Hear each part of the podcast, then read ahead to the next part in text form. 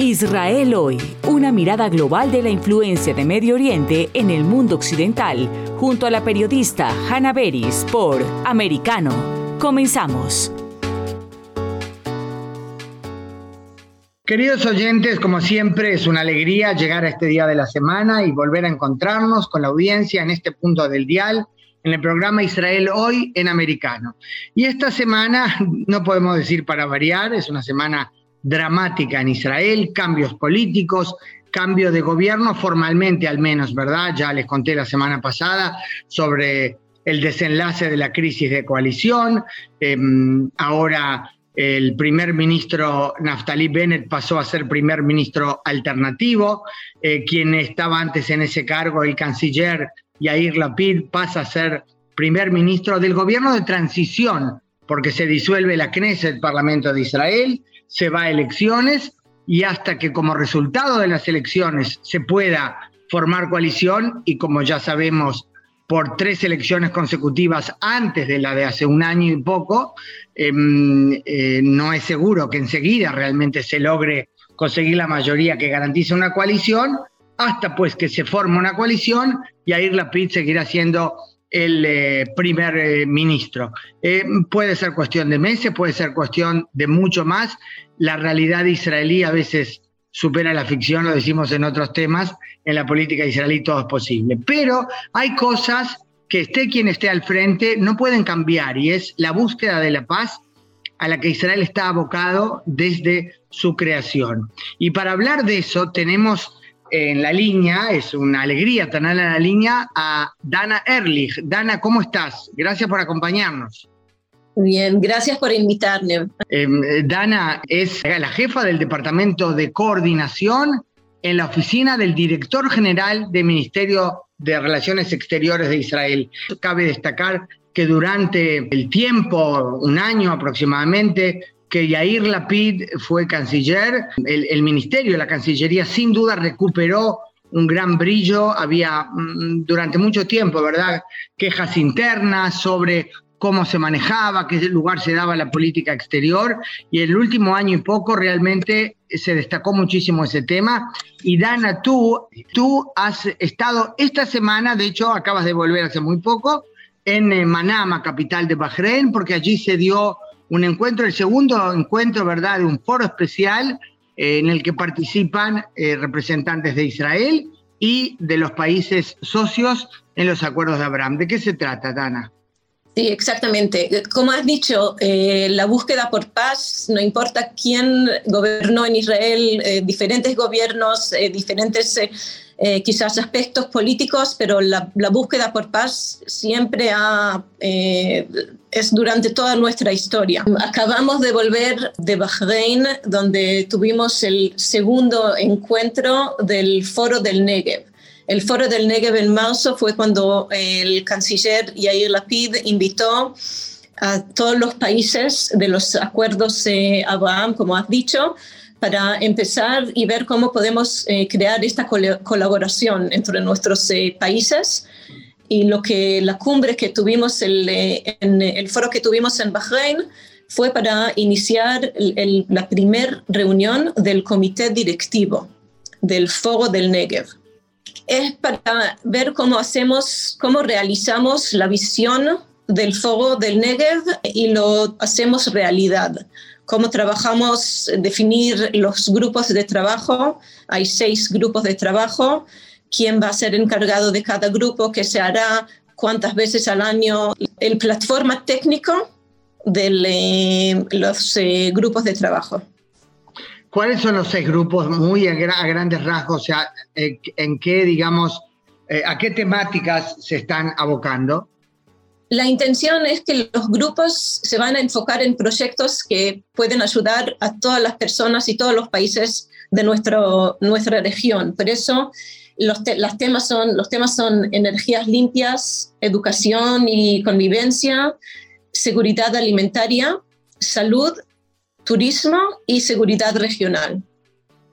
Qué bueno, eso realmente son cosas, yo digo, que traducen en realidades concretas en la vida de todos los días los acuerdos de paz. Yo estoy segura que mucha gente dice, ay, los acuerdos, la diplomacia, se sacan fotos juntos y qué. ¿verdad? Hay gente que puede tener cierta, cierto escepticismo al respecto, pero con el tema de los acuerdos de Abraham, creo no equivocarme si digo muy especialmente con los Emiratos Árabes Unidos, también con los otros países, pero quizás en un poquito menor grado, eh, hay un movimiento impresionante que muestra que esto es paz entre pueblos, no solamente acuerdos firmados entre gobiernos que no tienen significado concreto en la vida diaria.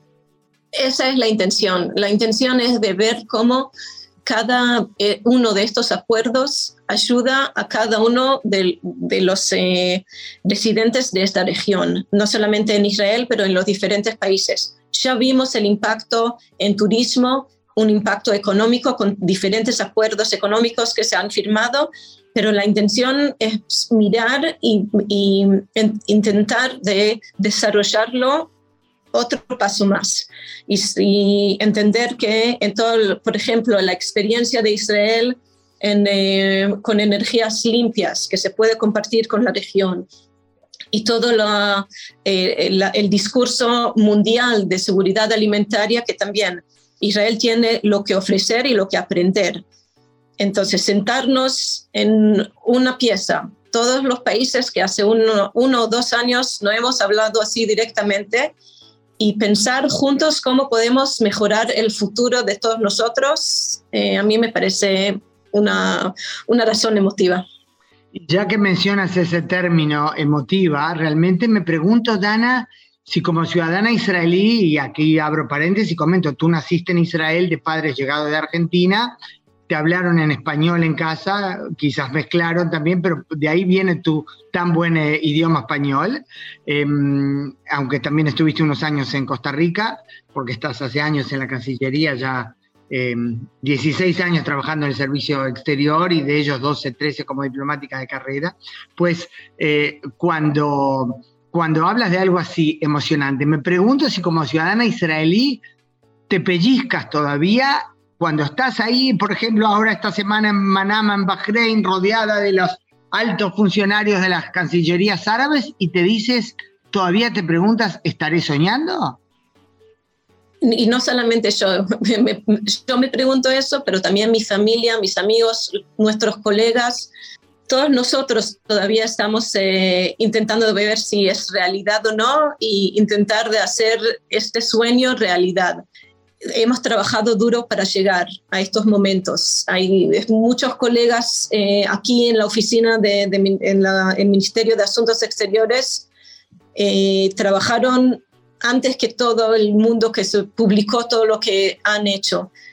Ahora que lo podemos compartir con el mundo y podemos hacerlo tan públicamente, es eh, por eso me parece que todavía nosotros no solamente nos estamos pellizcando, pero también estamos intentando de ver cómo se acelera todo el proceso para pasar al, próximo paso del, del PAS. De todo este trabajo, como tú bien mm, dijiste ahora, ha habido también trabajo detrás de las bambalinas antes de publicarse. ¿Tú podrías dar ejemplo, compartir con los oyentes, uno o dos momentos o situaciones que para ti fueron las más desafiantes o quizás uno de esas momentos por los cuales te dices, por esto vine al servicio diplomático de Israel? Se puede quizás eh, dividir nuestro trabajo, eh, el trabajo diplomático en general, se puede dividir, una parte es el trabajo diario, y es un trabajo duro que la mayoría de la gente no entiende que, que, un diplomático hace cada día. Vas a la oficina, ok, entras a las 7, salís a las 9 de la noche, ¿qué haces todo el día? Y es un trabajo duro de formar esas relaciones, de ver cómo se pueden mejorar las cosas en Israel, qué tenemos para ofrecer, qué necesitamos, cómo se forman, cómo se forma un diálogo, una conversación, no solamente con una un país, sino con diferentes países que tenemos para ofrecer. Y del otro lado de, esa, de ese trabajo diario eh, están quizás los, eh, esos, estos eventos tan públicos, emocionantes que, que son que podés sacar o mostrar a la luz, sacar a la luz todo lo que has hecho hasta ahora. Entonces, es, eh, el, el, trabajo pues, es ponerlo todo junto, no, no es un momento o algo que hicimos, sino todo el trabajo duro que se hace, todo, todo lo que se hace para formar eh, estas relaciones. Eh, obvio que eh, subir al avión desde Tel Aviv, que, con una parada en Dubái hasta llegando a Manama en Bahrein, es una cosa que no lo hubiera pensado hace cinco años, con un pasaporte diplomático israelí. Pero yo también hay que tomarlo en cuenta que es parte de, lo que hacemos años, entonces por eso es el orgullo de ser parte de este ministerio. Qué lindo eso, realmente lo describiste en una forma muy emotiva. Creo que en el caso de Israel el tema es que durante décadas realmente Israel se sintió absolutamente aislado. Los vecinos literalmente trataron de destruirlo. Realmente ahora vivir todo esto, yo antes hablaba de pellizcarse, ¿no? Eso es, es impresionante. No es simplemente otra misión que se cumple bien, ¿no? Exacto, pero es trabajo que se ha sido desarrollando entre, durante años. Entonces, eh, ahora lo podemos publicar y podemos hablar de eso públicamente, pero son cosas que, que han cambiado eh, nuestro trabajo en los últimos años, eh, bastante. para nosotros, siempre ser diplomático israelí cuando uno pasea por el mundo, sabe que va a tener gente que quizás tiene algunos, eh, algunas ideas eh, ya sobre Israel que no son ciertas o, o que encontrarse con gente que no puede hablar, en diferentes países que no tenemos relaciones.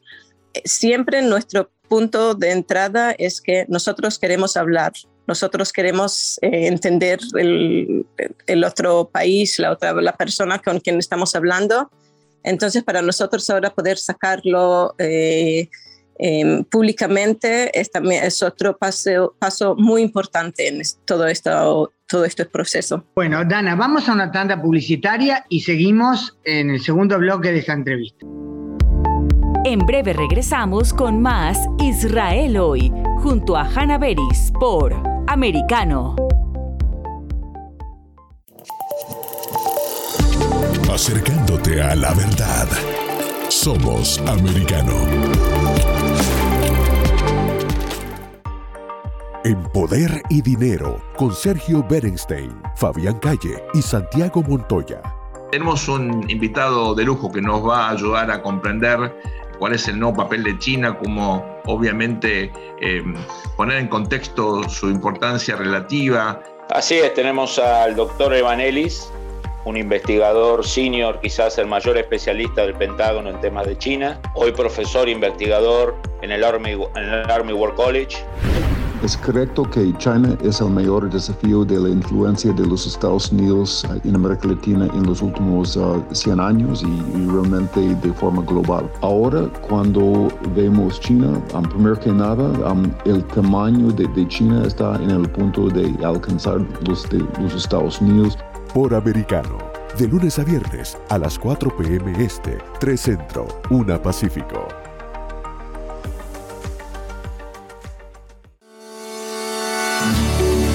Está la verdad, siempre americano.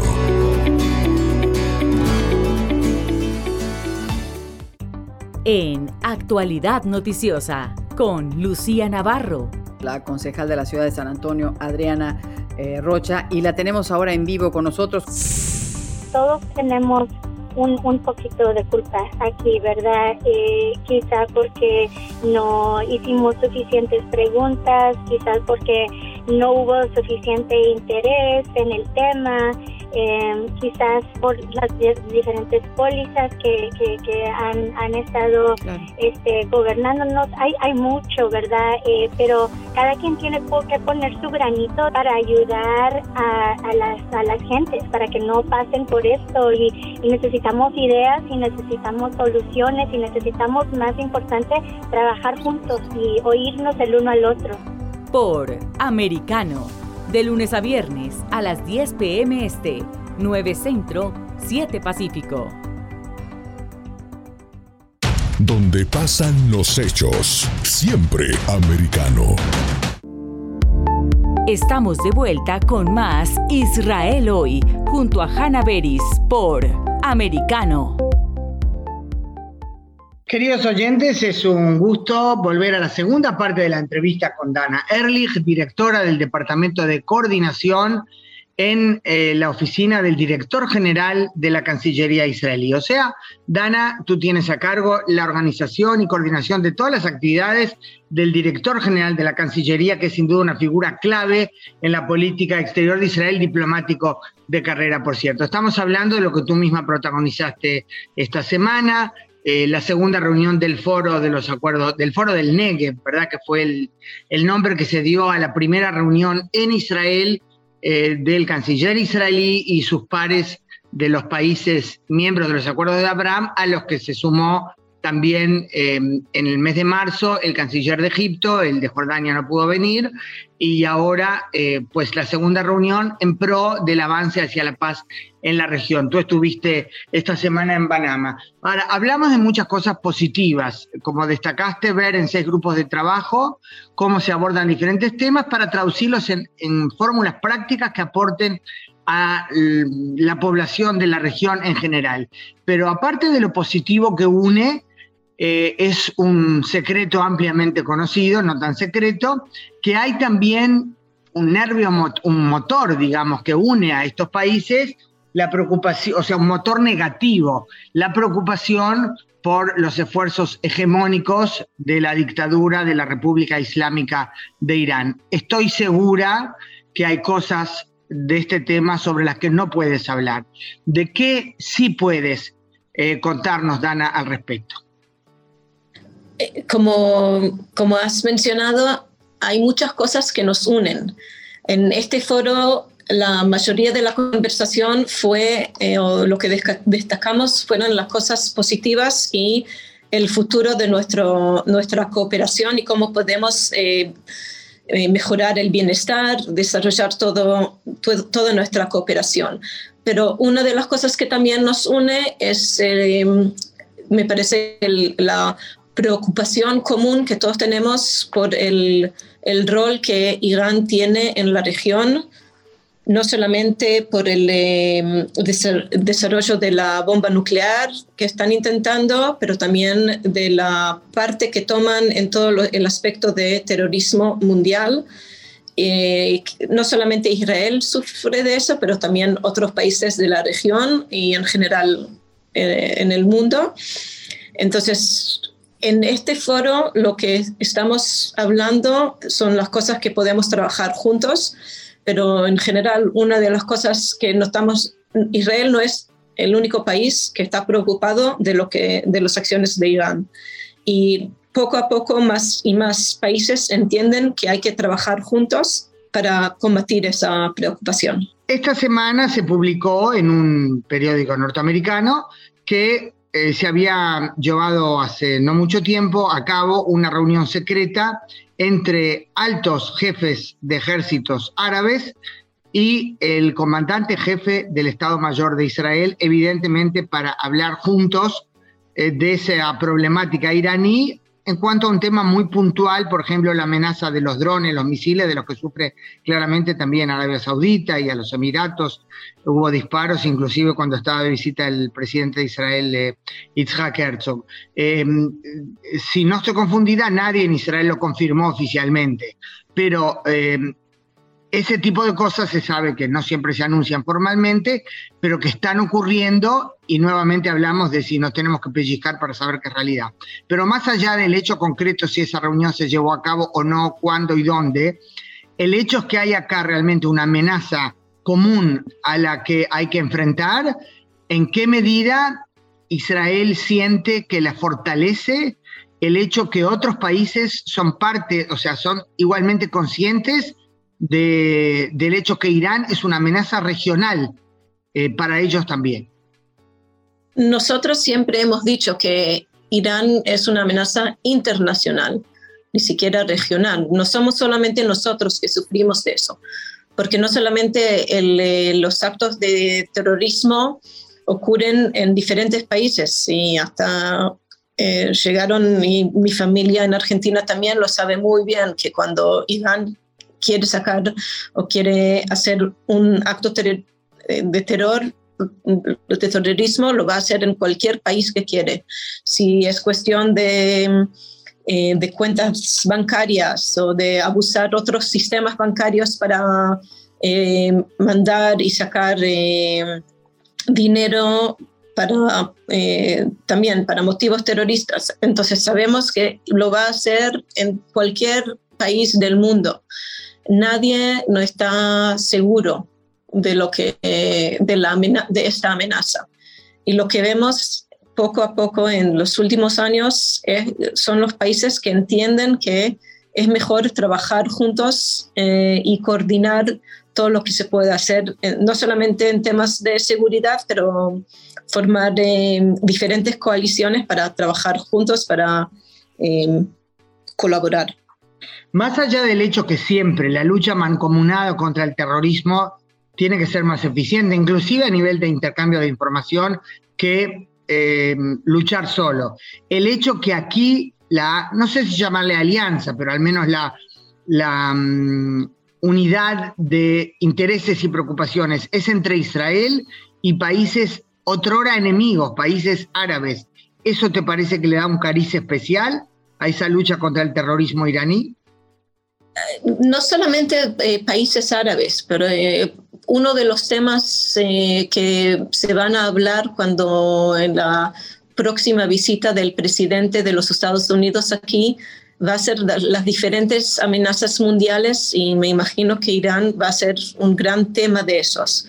en general, toda la el, liderazgo de los Estados Unidos en estos temas, eh, la, presencia en el foro y el, todo eh, lo que están haciendo para también desarrollar los acuerdos de Abraham y ojalá que podamos eh, emplear la normalización con otros países y se podrá declarar también cuando estará aquí el presidente es porque diferentes países entienden que tenemos que trabajar juntos. Entonces, no es solamente, por supuesto, que trabajar juntos con países árabes es algo que eh, no lo hubiéramos eh, soñado o pensado antes, pero eso me, parece eh, la importancia de eso, entender que lo que tenemos en común es más de lo que nos separa y tenemos que trabajar juntos.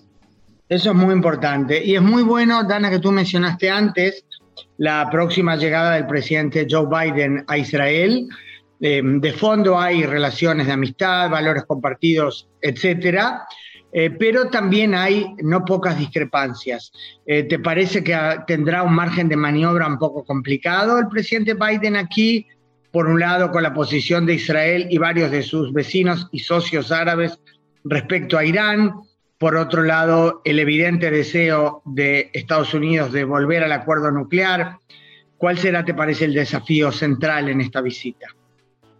Me parece que la importancia de esta visita es, en principio, em, reiterar la importancia de amistad entre los dos países. Y eso, eso va a ser el foco de la visita, como, como nosotros lo vemos. Nosotros aquí estamos eh, todos muy eh, eh, esperando y excitados por la visita porque es otro, em, otro aspecto de nuestra eh, colaboración tan fuerte entre los dos países. Me parece que ese va a ser más el foco de cualquier cosa que...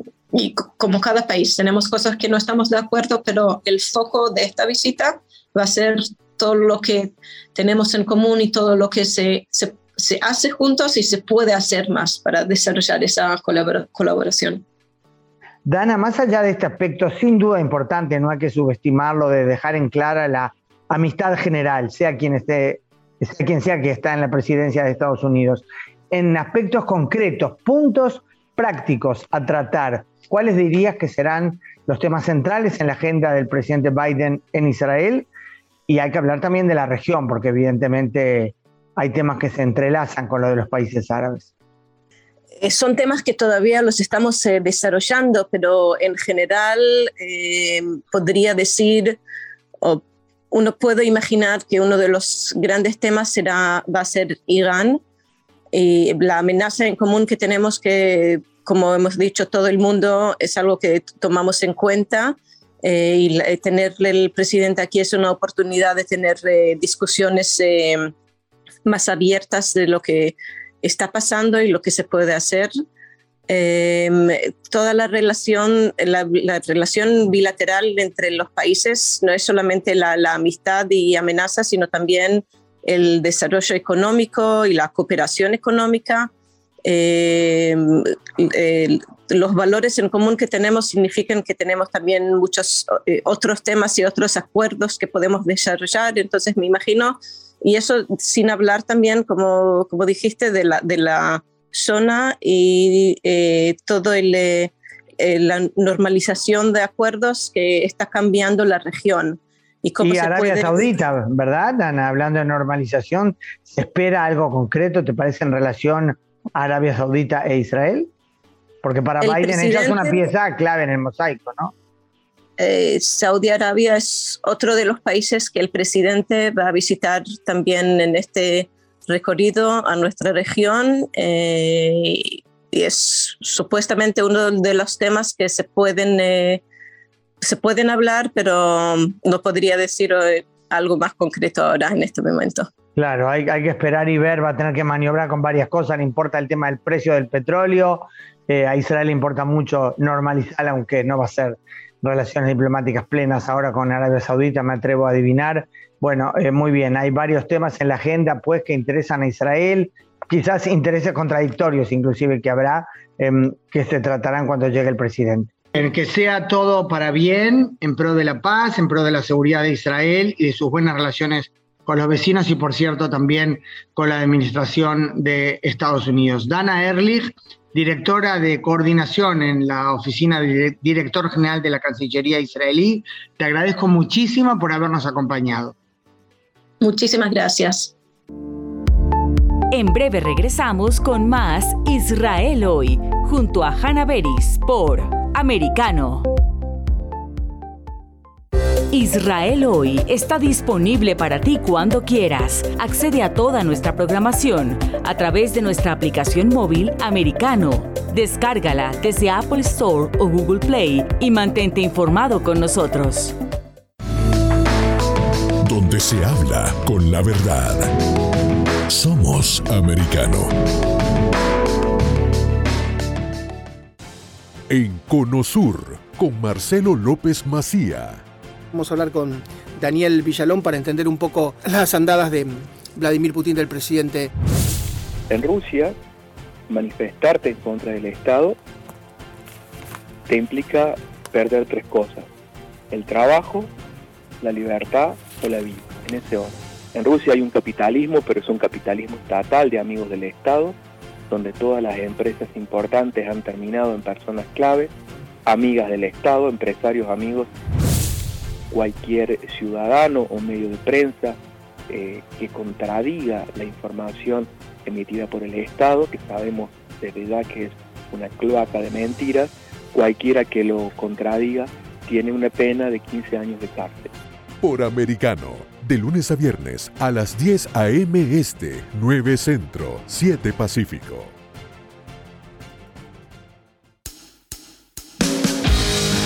Donde vive la verdad.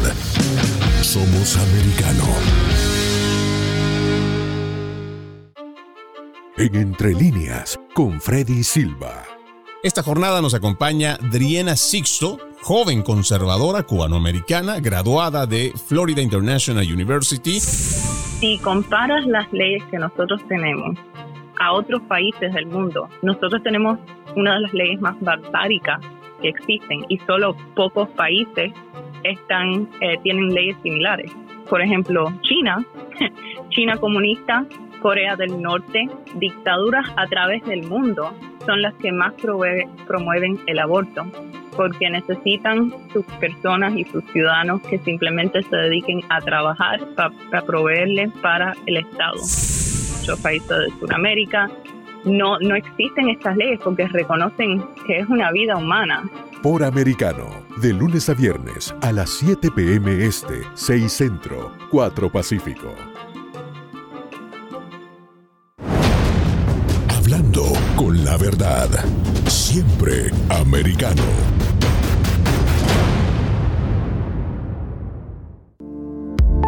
Estamos de vuelta con más Israel hoy, junto a Hanna Beris por Americano. Queridos oyentes, es eh, más que oportuno tener ahora en la línea al profesor emérito de Ciencias Políticas de la Universidad de Tel Aviv, Alberto Spektorovsky, a quien siempre es interesante escuchar, pero con lo que está viviendo Israel es realmente, yo diría, hasta necesario. Alberto, gracias por acompañarnos nuevamente, tengo que decir, acá en Israel hoy en Americano. Buenas, ¿qué tal? ¿Qué tal, Ana? Un saludo para todos ustedes. Volvemos a usar esos términos de drama político en Israel. Ahora ya está confirmado, se ha votado la disolución de la Knesset, del Parlamento de Israel, se ha fijado fecha primero de noviembre para las nuevas elecciones. ¿Cuál es tu lectura general de esta? La película ya tiene nombre, ya, ya le pusieron. Se le llama 61 o muerte yo creo que un, tanto, un tanto jocosamente, pero yo creo que esa es la, ese, es el título, es, lograr el 61. Para Netanyahu es eh, fundamental. ¿Por qué fundamental? O logra 61 o, o su vida política eh, ya en estos momentos eh, quedó de lado. Es decir, 61, 61 es la gloria.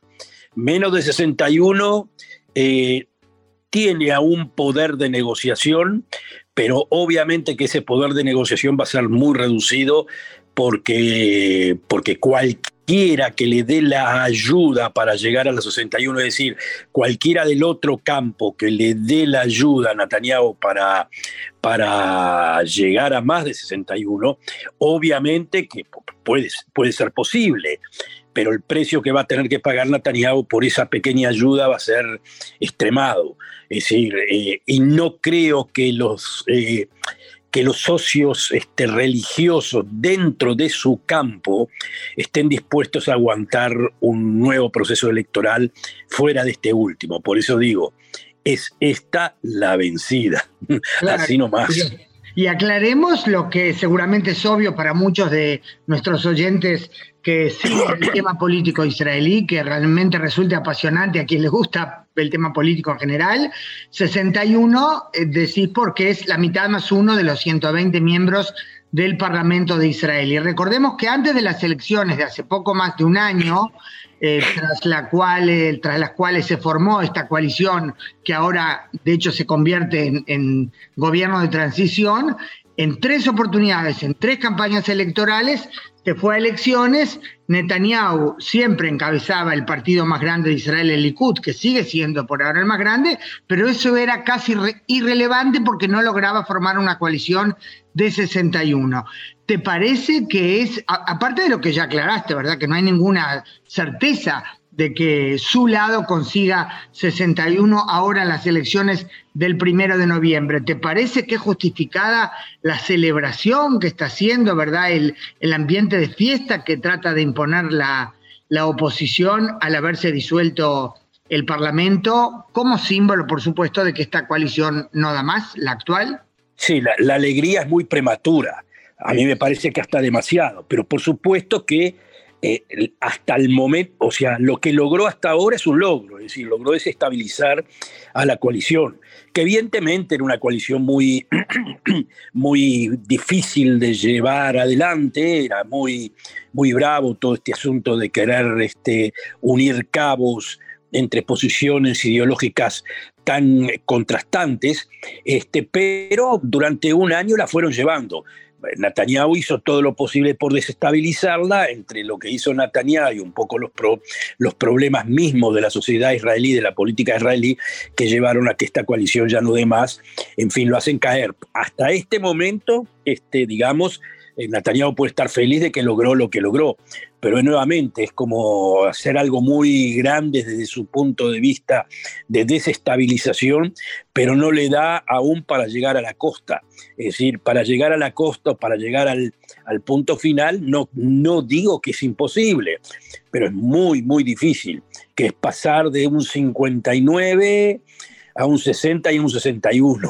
Está, está difícil, es lograble, pero está difícil. Este, del otro lado también la tienen bien difícil. No es nada fácil formar una coalición en la cual dependan prácticamente totalmente de la Meshutefet, o sea, de la, lista, árabe.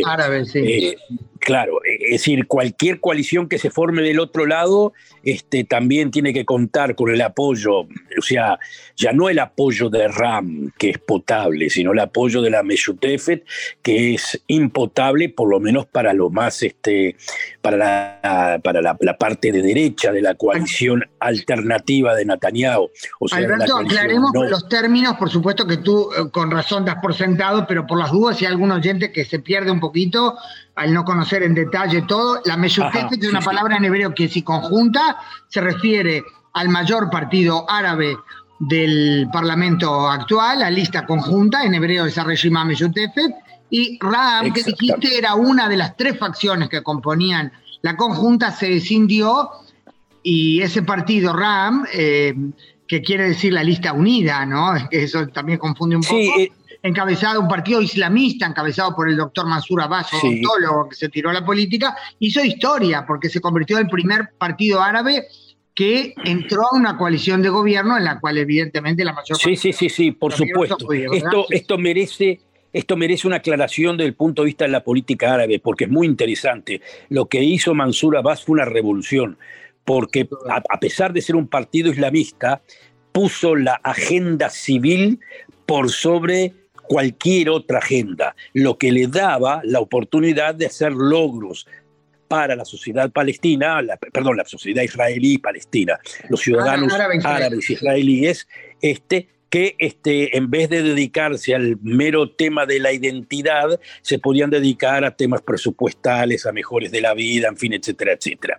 El otra, la, otra, la otra lista es la lista más ideológica desde el punto de vista este, identitario. Por lo pronto, este, digamos que el ala derecha de la coalición anti-Netanyahu puede tener un diálogo con Ram, puede tener un diálogo con Mansur Abbas y una agenda, este, digamos, civil, pero es imposible prácticamente que tenga o que reciba o que acepte tener el apoyo de una agenda que es una agenda identitaria eh, de, parte del otro partido. Por lo pronto la tienen difícil de los dos lados. Ergo, cualquier este, eh, resultado que no dé mayoría a una parte o a la otra, eh, eh, impone unas negociaciones que van a ser negociaciones casi eh, donde va a caer la sangre ahí, porque obviamente se necesita un partido u otro que pase para el otro lado.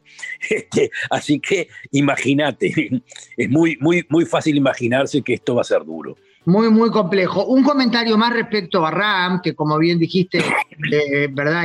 Fue histórico lo que hizo, eh, porque diputados árabes hay desde la primera Knesset, desde el primer parlamento de las elecciones del, del 49. Ha habido también em, ministros árabes, pero como miembros de partidos sionistas, mayormente judíos, aunque con, participación árabe, evidentemente, pero es la primera vez que un partido árabe como tal entra a la coalición del gobierno, aunque no quisieran tener ministros, pero sí eran parte de la coalición.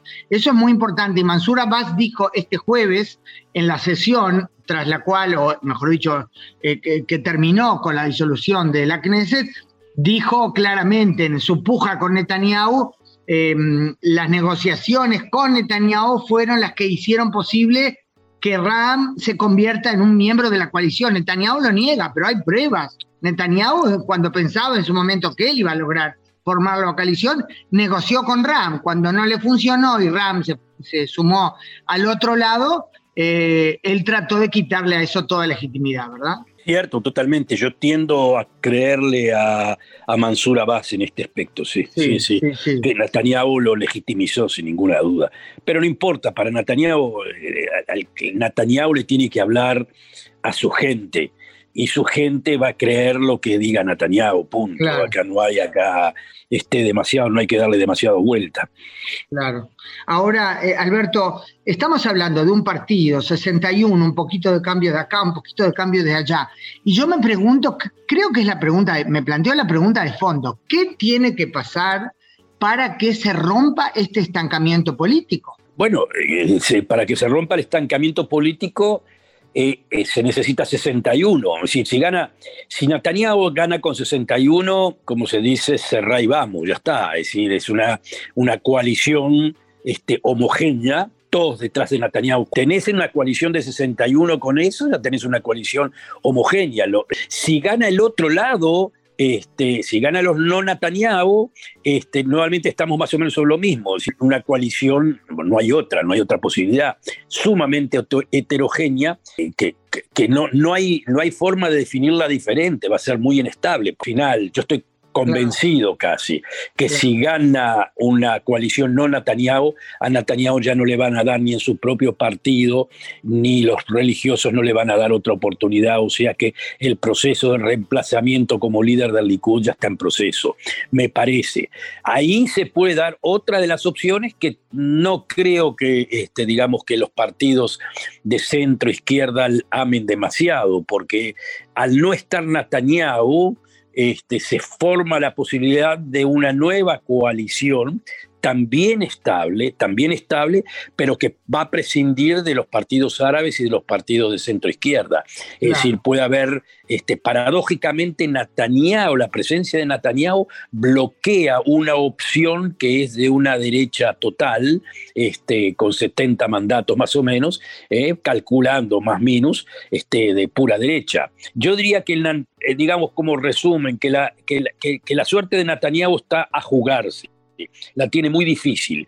Pero una coalición no Netanyahu en base a lo que se hizo la vez pasada, o sea, las elecciones pasadas, es decir, izquierda y derecha juntos, digamos, unión nacional, este, por suerte estamos trabajando todos juntos, por suerte volvemos a tener algo que no, no volvemos, digo, vamos a tener algo que no tuvimos anteriormente, que es un partido árabe, inclusive islámico, pero que esté dispuesto a jugar el, este, digamos, la carta de la, de, la lucha ciudadana en vez de una lucha identitaria. Esa situación la veo muy difícil de que se vuelva a dar. Bueno, apasionante, es solo parte de lo mucho que habría para decir. Ahora te agradezco muchísimo, Alberto. Un abrazo. Muchísimas gracias, Ana. Un saludo a todos ustedes. Adiós. Muchas gracias. En breve regresamos con más Israel hoy, junto a Hanna Beris por Americano. Siempre en el saber, siempre en la verdad, siempre americano en Iberoamérica hoy con Eugenio de Medina. Me acompaña en esta ocasión el analista político ecuatoriano Jorge Calderón. El inversionista quiere tranquilidad. El inversionista no viene a colocar sus recursos por cinco meses, seis meses, un año y después se lo está llevando a otro país. Quiere invertir a 5, 10, 15, 20 años o más. Y esa situación no le genera tranquilidad a ese inversionista, porque eh, hay estas movilizaciones, hay eh, esta beligerancia, este nivel de intransigencia, de violencia contra todos los manifestantes.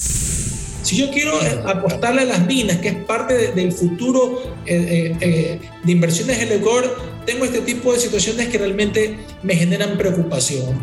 Por americano, de lunes a viernes a las 12 este, 11 centro, 9 pacífico.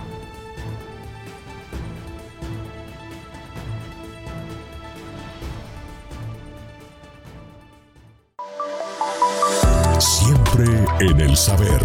Vive en la verdad. Somos americano. En Poder y Dinero, con Sergio Berenstein, Fabián Calle y Santiago Montoya. Si les parece bien, escuchamos la primera parte del aporte de Mariano Turci.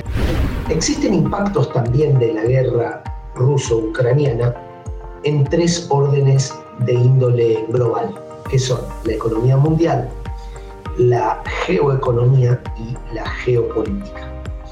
Para China en particular, esta guerra representó una disrupción en las cadenas de valor y en las cadenas de producción globales, una noticia que para Beijing fue claramente negativa. La disrupción se manifestó en la dislocación de los patrones de oferta y demanda y en la alteración de los precios relativos tanto de los commodities como de los fletes marítimos. Por americano, de lunes a viernes a las 4 p.m. Este, 3 Centro, 1 Pacífico. Siempre en la verdad, somos americano. Estamos de vuelta con más Israel hoy, junto a Hanna Beris por Americano. Seguimos tratando el tema de la situación política tan singular en Israel. El gobierno ahora un gobierno de transición. Al frente está el canciller Yair Lapid, eh, previo cumplimiento, por cierto, del acuerdo de rotación que tenía con el primer ministro Naftali Bennett, que ahora pasa a ser primer ministro alternativo y luego, cuando se forme el nuevo gobierno, se retira de la política. Y es más que oportuno tener la oportunidad que mucho agradecemos de conversar con el doctor Joab Tenenbaum, experto en relaciones internacionales, docente en relaciones internacionales, egresado de Oxford y de Cambridge y también, por supuesto, el profesor en la Universidad de Tel Aviv. Joab, muchas gracias por acompañarnos nuevamente aquí en Americano. No, gracias a ustedes. Eh, Joab, em, los temas de política interna son apasionantes, pero yo me atrevería a decir que no menos importante es entender qué va a pasar con Israel en el área internacional. Tú como experto en relaciones internacionales, dirías que ante todo ahora se pasa un gobierno de transición, quizás ahí no hay un cambio dramático, ¿verdad? Pero de cara a la posibilidad que gane lo que es ahora la oposición, encabezada por el ex primer ministro Netanyahu, porque hay elecciones en el horizonte. Hay que esperar, ¿te parece un cambio eh, importante en la política exterior de Israel? Bueno, ante todo yo creo que eh, en caso que eh, se forme una coalición en el futuro encabezada por Netanyahu, hay, hay, temas en los cuales no creo que hayan cambios significativos, por ejemplo, la relación de Israel con eh, los países eh, que fueron parte de los acuerdos de Abraham, me refiero a los Emiratos Unidos, a Bahrein, a Marruecos. Me imagino que, y recordemos que esos acuerdos fueron firmados cuando Netanyahu ejercía la, la función de primer ministro. Me imagino que en esos temas no habrá ningún cambio significativo. Lo que sí es cierto y hay que recalcar es que eh, con, este gobierno, me refiero al gobierno actual, eh, encabezado por Naftali Bennett, con Lapid como ministro de Relaciones Exteriores y Gantz como ministro de Defensa, eh, hubo una mejora pronunciada en las relaciones de Israel con Jordania, que habían deteriorado en la época de Netanyahu, eh, y también una mejora en las relaciones con los Estados Unidos, que si bien hay desacuerdos con los Estados Unidos, lo que decidió este gobierno es que todo desacuerdo con los Estados Unidos sea resuelto en forma discreta. Mm. Eh, y también vemos una mejora en las relaciones con eh, países de la Unión Europea. así que si Netanyahu llegase a formar un futuro gobierno, me imagino que podría llegar a haber algunos cambios eh, por lo menos en cuanto a la percepción de países como Jordania, países en Europa, incluso de la administración de Biden, podría llegar a haber algún cambio, digamos, eh, para mal, pero diría en forma quizás moderada. Pero en, otros temas creo que yo por lo menos eh, no puedo predecir un cambio significativo. De vuelta, tomando en cuenta, según tu pregunta, que Netanyahu forma un futuro gobierno, cosa que por supuesto eh, está por verse. Claro, recordemos que antes de las elecciones que terminaron con la formación de la coalición actual, hubo tres elecciones en las que Netanyahu, aunque él personalmente encabezaba el partido que sigue siendo el más grande de Israel, el Likud, no lograba formar un bloque de coalición que tenga por lo menos la mitad más uno de la Knesset del eh, Parlamento. Ahora, tú haces referencia con mucha razón a este punto tan importante de quizás cambios, si es que Netanyahu vuelve a ser primer ministro, con Estados Unidos. Creo que es un punto importante de aclarar, porque por un lado, em, siempre se habla, creo que yo con razón, de la profunda amistad y comunidad de valores, ¿verdad?, entre Israel y Estados Unidos.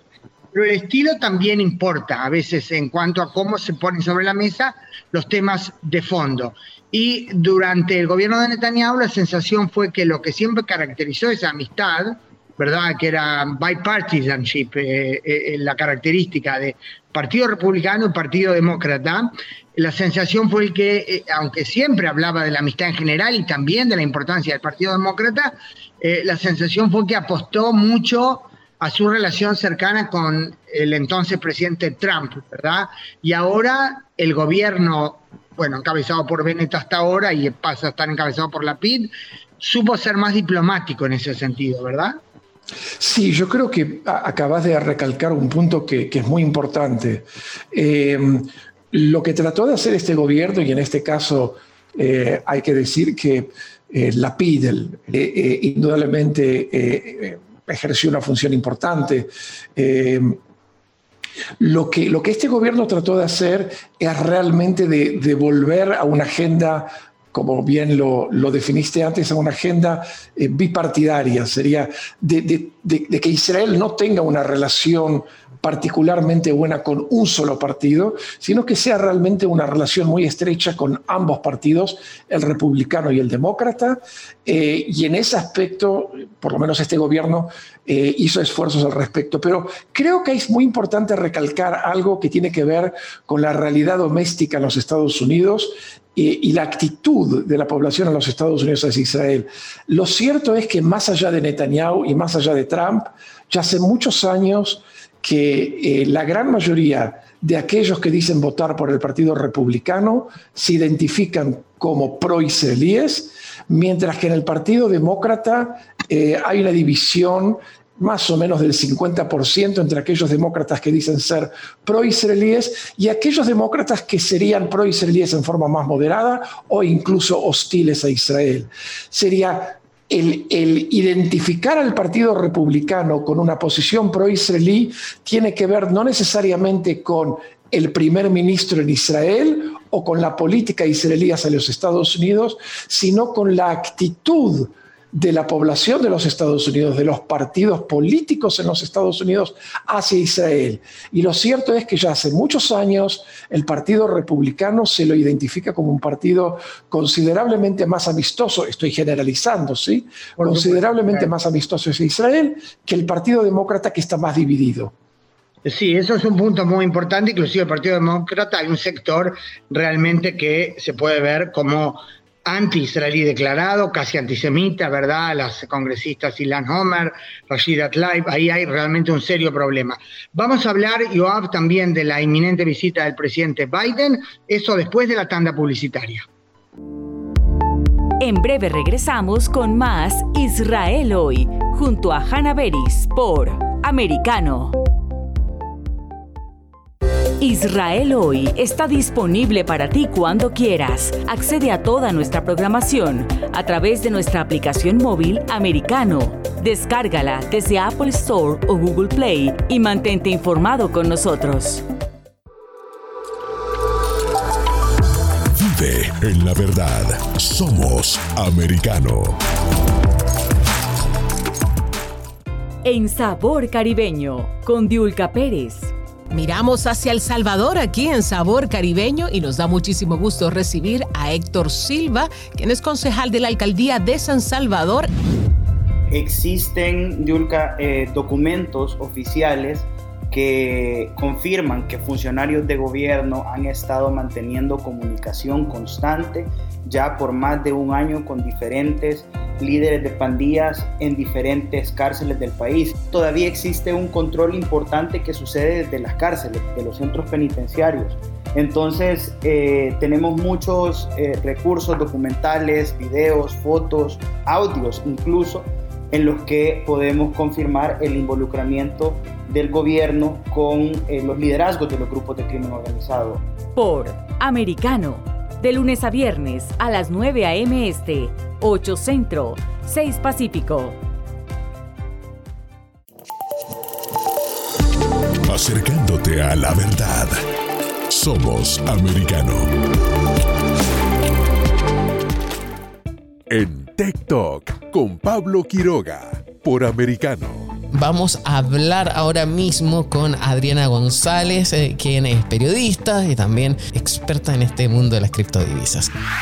Te puedo decir es que hay un manejo que, que desconocemos, eh, y eso porque lo digo, y quienes están más familiarizados con este lenguaje de, de, criptomonedas, no sabemos si se está haciendo trading, si se están comprando y vendiendo esas criptomonedas constantemente, para eh, tener ganancias, porque el ministro de Hacienda dijo en una oportunidad que no se estaban vendiendo y en otra recientemente dijo que para hacer una clínica veterinaria que se suponía había sido financiada con las ganancias de Bitcoin, habían tenido que vender algunas criptomonedas. Entonces, mm, es difícil decirte qué puede pasar si baja el precio porque no estamos seguros. Por americano de lunes a viernes a las 2 p.m. Este, 1 Centro, 11 Pacífico.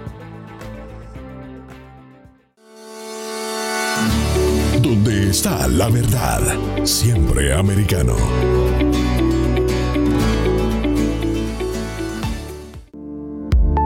Estamos de vuelta con más Israel hoy, junto a Hanna Beris por Americano. Retomamos la entrevista con el doctor Joab Tenenbaum, experto en relaciones internacionales, porque estamos hablando de cara a las nuevas elecciones israelíes de temas de política exterior. La visita a mediados de julio del presidente Joe Biden a Israel. ¿Qué te parece que hay que esperar de esa visita y el hecho que lo recibirá un primer ministro de un gobierno de transición, Yair Lapid? Yo creo, y eso por supuesto no lo vamos a escuchar en público, pero yo creo que la administración de Biden tiene un interés eh, en mi opinión, muy claro que la PID, el que recibirá al presidente Biden, que la PID tenga éxito. Por supuesto que no lo van a admitir en público, me refiero a la administración de Biden, pero teniendo en cuenta eso, creo que la administración de Biden va a hacer todo lo posible para que esta visita tenga éxito, para que tenga éxito y ese éxito se lo identifique también con la PID, eh, porque creo que el presidente Biden y su administración tienen un interés claro que a la PIT le vaya bien, por supuesto, cara a las futuras elecciones acá. Si trato de traducir tus palabras, lo que tú decís va más allá del hecho que uno quiere siempre al país amigo, digamos, con el que hay buenas relaciones, que le vaya bien. Tú te estás refiriendo a que la PID sea exitoso como primer ministro y en las elecciones del primero de noviembre él tenga altas probabilidades de ganar y no Netanyahu. ¿Te interpreto bien?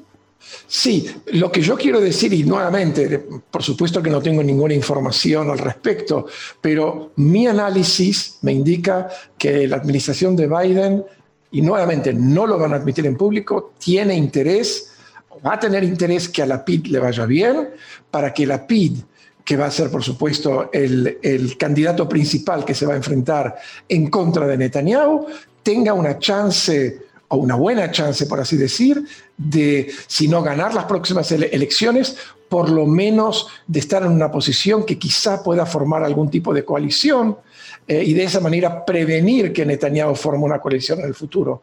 Eh, sí, es lo que yo traté de decir. Nuevamente, ese es mi análisis. Claro, claro, y a mí me parece, sí, muy, muy acertado. Joab, estamos hablando también de estilo de hacer política, no solo de contenido de la política, de imagen, impresiones, y un comentario, aunque realmente el tiempo es mínimo, es que Netanyahu yo creo que radió como primer ministro y muy especialmente como em, jefe de la oposición un estilo muy duro, pero en la práctica como primer ministro no tuvo una agenda realmente muy conservadora de derecha, no anexó los territorios en disputa, no fue un aventurero desde el punto de vista eh, eh, militar en absoluto, ¿verdad? Estoy totalmente de acuerdo con vos. Yo creo que Netanyahu eh, en la práctica fue un primer ministro muy pragmático eh, y en ese aspecto creo que, bueno, en general en la política exterior hay que tratar de, a veces, por lo menos distinguir entre retórica y práctica. Y sí estoy de acuerdo contigo, Netanyahu como primer ministro en todo lo que tiene que ver con política exterior, seguridad nacional, eh, fue un primer ministro pragmático y en muchos casos también incluso moderado. Eh, sí, en eso estoy de acuerdo. Muy bien, Joab eh, Tenenbaum, doctor Joab Tenenbaum, eh, muchas gracias por este análisis que seguramente es solo parte de lo que sería oportuno mencionar ahora, ya tendremos otra oportunidad. Te agradezco mucho a toda la audiencia, un gran abrazo, hasta la semana próxima, esperemos que no con tantos dramas políticos como la semana que acaba de terminar. Muchas gracias. Israel hoy, una mirada global de la influencia de Medio Oriente en el mundo occidental, junto a la periodista Hannah Beris, cada sábado, 2 p.m. Este, 1 Centro, 12 Pacífico, por Americano.